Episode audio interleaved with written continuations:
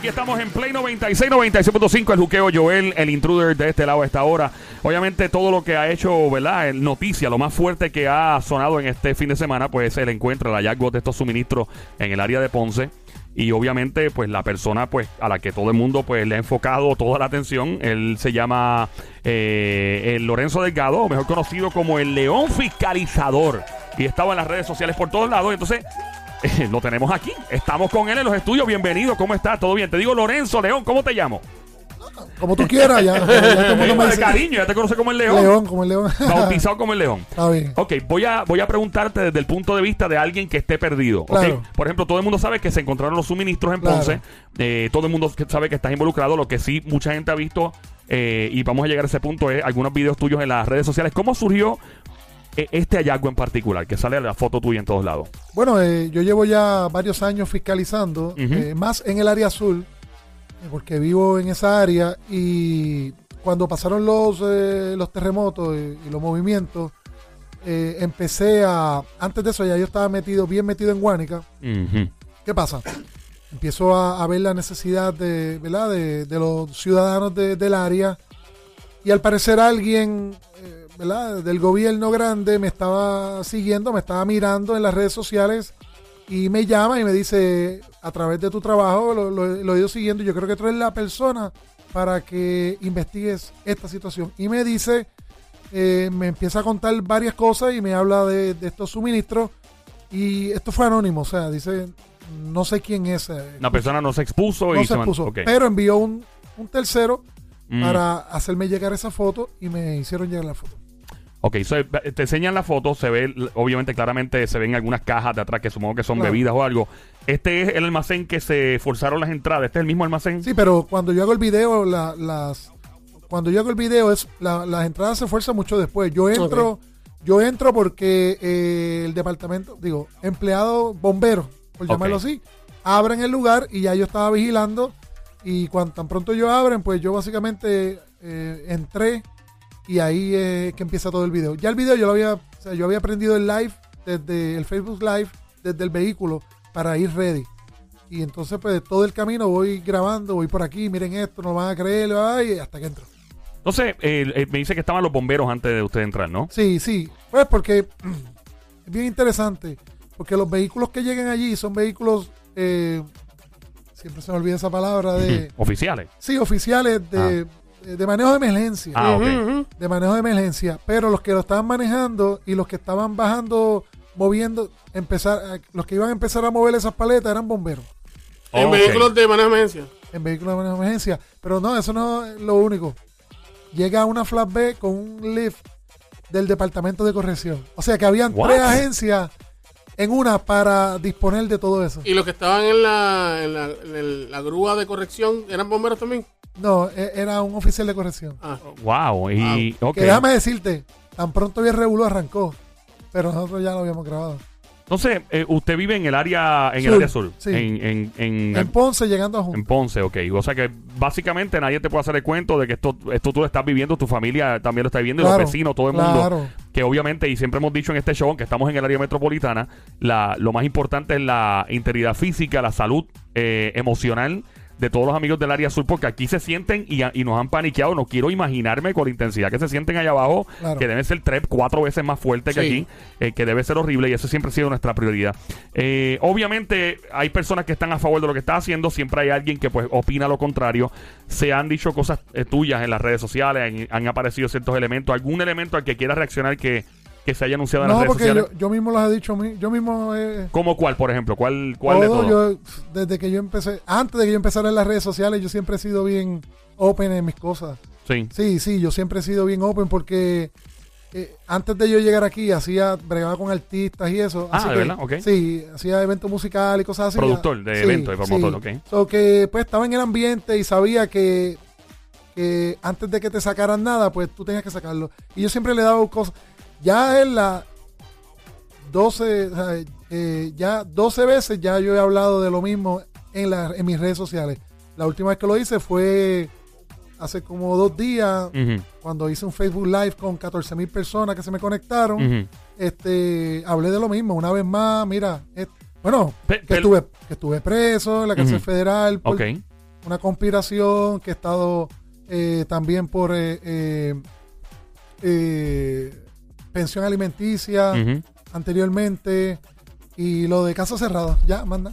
Ok, o sea que básicamente tú expusiste todo lo que en algún momento, pues, pues cada cual, pues, tiene su acción. Nadie es perfecto en este mundo. O sea, todo el Claro, mundo hace claro. cosas. Lo hace que obviamente te, te pone en una posición un poquito difícil porque la gente rápido piensa que porque tú has pasado tus situaciones personales, al igual que mucha gente, pues no te da el derecho, ¿verdad? De uno ponerse en, un- en una postura de poder fiscalizar en este Claro, caso. Y la claro. gente rápido, ¿qué tú crees sobre eso? No, eh, honestamente, es la gran minoría. Ujú. Va pa- yo tengo un lema. Si hablan de Dios, pueden hablar de mí, que soy nadie. So, yo no tengo, yo no tengo problema con eso, de verdad. Este, te puedo ser honesto que son millones los que están a favor. Entonces no, no tengo problema con eso. Yo te digo honestamente, o sea, el- el- mucha gente sigue lo que tú haces en las redes sociales, hay personas que lo siguen menos y se dieron cuenta, pues, de- eh, Claro. apareciste en el mapa más rápido Claro. eh, a nivel global por esta cuestión que su- surgió de los suministros. Te han llamado hasta héroe nacional. ¿Cómo tú te sientes cuando te dicen héroe nacional? No, yo pienso, eres la única persona en quizás como 60 entrevistas que he ido estos últimos días, hasta de Europa, que me ha preguntado eso. Y te lo voy a contestar porque estaba ready para contestar eso. La tenía ya guardada y ahí para zumbarla. Sí, porque es que eh, lo que pasa es que yo pienso que los héroes reales son los que tienen que dormir ahí en el piso. Esos que Ach. tienen que, que dormir sin carpa. Uf. Esos que, esos sí son héroes. Mano, y, y la circunstancia, porque cada cual tiene su historia. Claro. O sea, ahí está la persona que tiene su. Vi una, una señora que dio a, a, a luz a su bebito Claro, ayer, claro, creo que fue. Y yo digo, Dios mío, tú sabes la necesidad de un bebé que creo que a un niño le había dado una enfermedad, creo que era como un tipo de sarna, algo. Yo digo, ¿pero y qué es esto? Sí. Mala- o sea, la infinidad, la gente no, no entiende. Veo a la señora que es una doctora que yo la admiro a unos niveles que ella estaba atendiendo como a ciento y pico de pacientes sola, Claro. perdió su oficina, perdió su casa. Son tantas y Claro. tantas las historias. Por eso es que cuando, por ejemplo, yo en mis páginas están ahí las historias, todas las historias que yo he seguido, que yo he estado a la una, a las dos de la mañana grabando en residenciales, ¿sabes? ayudando a lo que nadie hace, honestamente. ¿sabes? Claro. O sea, lo que, lo Entiendo. que, lo que el gobierno no hace. documentando eh, Porque nosotros sí lo hacemos. claro Yo he visto. Pero el gobierno no lo hace. Entonces, ¿quién es el gobierno en general? Vamos a hablar claro. ¿Quién, qué poder tiene el gobierno de Puerto Rico en su mayoría completa para venir a refutarme a mí? ¿Sabes por qué? Porque lo mío está ahí. O sea, yo no empecé a hacer lo que hago después que, de que yo encontré unos suministros, por llamarlo así, y me fui nacional. No, yo llevo años haciendo lo mismo. ¿Qué te, Años. ¿Qué te creó este interés? Estamos en el juqueo a esta hora. Este hecho siempre trending. Play 96, la emisora 96.5. El juqueo, yo era el intruder. Aquí ando con eh, mi amigo Lorenzo Delgado. Le, le digo el León fiscalizador. le- lo conozco más por León. Ya yo Claro, le digo el. León. eh, que nos visita en los estudios. ¿Qué te creó este interés, esta inquietud de tú comenzar a, ¿verdad? Eh, Esta postura. Pues mira, se llama María Mayita Meléndez, la alcaldesa de Ponce. Ok. Porque, para hacerte el cuento rápido, yo le pedí ayuda para un proyecto que yo tenía turístico Ujú. eh, que iba a hacer un récord Guinness, o sea, ya la gente de Guinness iba a venir, o sea, iba a hacer algo bien, bien bonito. Donde ella dijo que no tenía, ella no, un subalterno dijo que el municipio no tenía dinero. Días después salió una noticia en el periódico de que había unos contratos para sus amigos del alma. Y desde ese día yo dije, yo voy a averiguar lo que está pasando detrás y ahí pues una cosa me fue llevando a la otra. Ahí nace el León Fiscalizador. No me llamaba el León Fiscalizador, yo me llamaba Enzo TV1 porque yo venía de la Florida. Así era mi canal en la Florida cuando bregaba con artistas, era Enzo. Ok. So, siempre tuve ese canal. Eh, y después pues un amigo me dijo, deberías hacer algo que sea más, o sea, que Más calle, más criollo, más, más pueblo. criollo, sí. Y ahí es que nace lo que, ah, bueno, el León, pues de Ponce, pues tú fiscalizas, y ahí es que nace el León. Ahí nació. Sí. Sí, o sea, no conozco tu es, ¿verdad? Tu, Claro. tu, tu situación personal, no conozco las calificaciones en el caso tuyo que eres tan abierto con lo que te ha pasado en la Claro. vida. A nivel, ¿alguna vez te ha interesado eh, asumir algún tipo de puesto o posición política? No, no, no. Yo relajaba mucho con eso. Sí, de alcalde o algo. ¿no? Sí, incluso, este, pues cuando empecé esto con fiscalizar, fue algo bien diferente y el pueblo rápidamente, el pueblo de Ponce, porque Claro. yo me llamaba León Fiscalizador de Ponce, el pueblo rápido me, me, me apadrinó.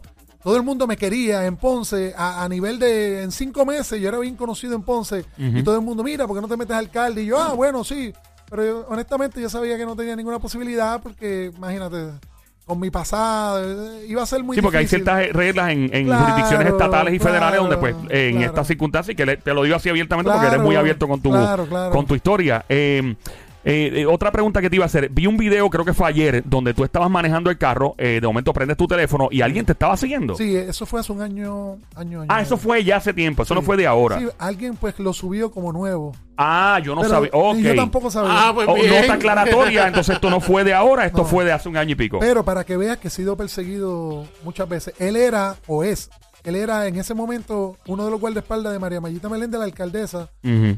¿Verdad? Y, y después de ese incidente lo subieron a eh, el jefe de la escolta de allá. Wow. Y en estos momentos, ¿sientes que te están siguiendo? Eh, ¿Has sentido algo raro? ¿Sientes algún algún traqueteo en tu teléfono? Clac, clac, clac, ¿Alguna No. cuestión? ¿Algo que, que te haga pensar Mira, que te yo, puedan yo- estar...? yo te voy a decir algo que quizás suene raro, eh, pero desde que yo empecé este trabajo, mi mamá me dijo, no hagas eso porque te van a matar, la política sucia, o sea, Ujú. o te van a meter, o sea, algo se van a inventar contigo. Claro. Acuérdate, yo tengo un pasado. El que alguien me ponga, por llamarlo así, ya no, porque pues, pero el que alguien me ponga, qué sé yo, alguito en mi baúl y me eche, ¿sabes? Claro, Ya, entiendo. sí, eso es de él, sabes. ¿Verdad? ¿Qué pasa? Yo te digo una cosa, eh, perdona que te interrumpa, tú tienes una babilla increíble, mano, porque a la verdad que por lo que acabas de decir es en Arroyo Habichuela. Claro.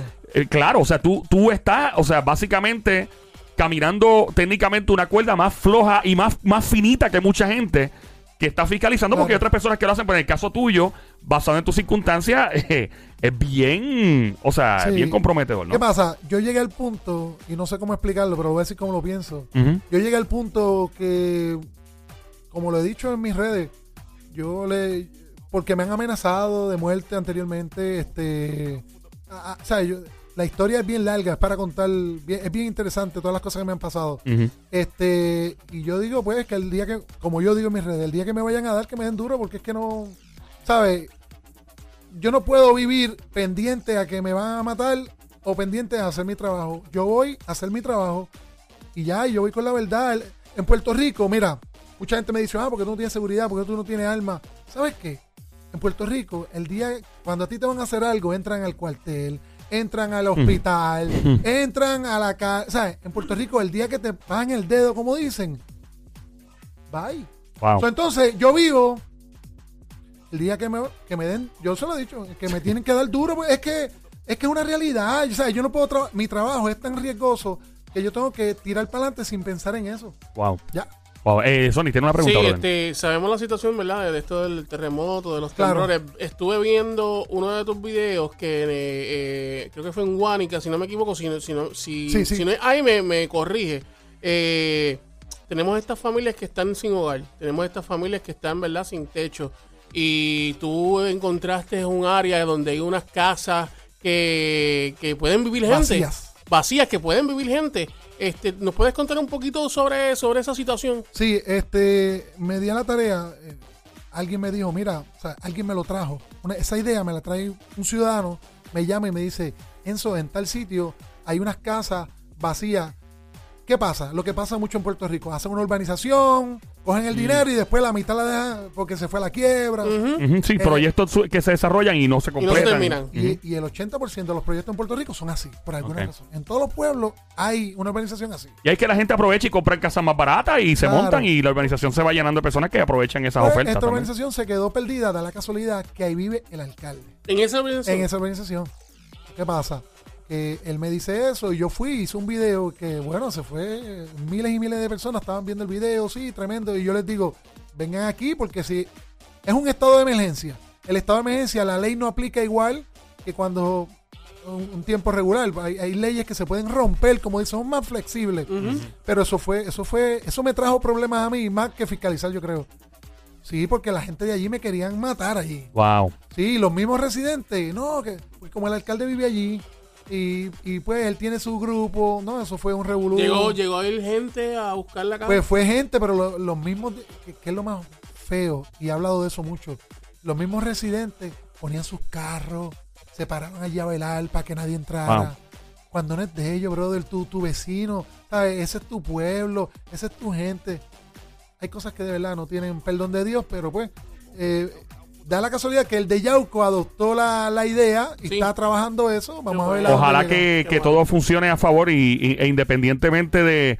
Yo siempre, hemos siempre dicho esto al aire, estamos en el juqueo, esta emisora se llama Play 96, 96.5, el show es juqueo, yo era el intruder a esta hora, independientemente de colores de partidos políticos, eh, todos somos boricua, todos somos latinos, porque aquí hay gente de otros países que viven y, y yo estuve jangueando con gente de La Palguera este fin de semana que estaban en San Juan y ellos me decían, mira, aquello, o sea, y yo sentí el miedo en ellos y de hecho hay personas extranjeras que viven aquí que se sienten más boricua que uno mismo. Claro. Y aquí el- el- la misión final, obviamente, es que todos los puertorriqueños, en particular, y todos los residentes del área sur, estén bien emocional, física y que eventualmente recuperen sus hogares o si no, lamentablemente no se puede hacer ese hogar, reconstruirlo, pues lo suyo y, y nada, este Lorenzo, de verdad, gracias por estar aquí. Esto A fue de sorpresa que aparaste Claro. aquí. Eh, el León fiscalizador en los estudios de Play 96, 96.5, el juqueo y, y suave por ahí y de verdad que... A la orden, cuando, me, cuando ustedes quieran, yo paso por aquí. Si tú buscas en Google, tú escribes la palabra babilla, sale la cara de él. Esa es la que hay,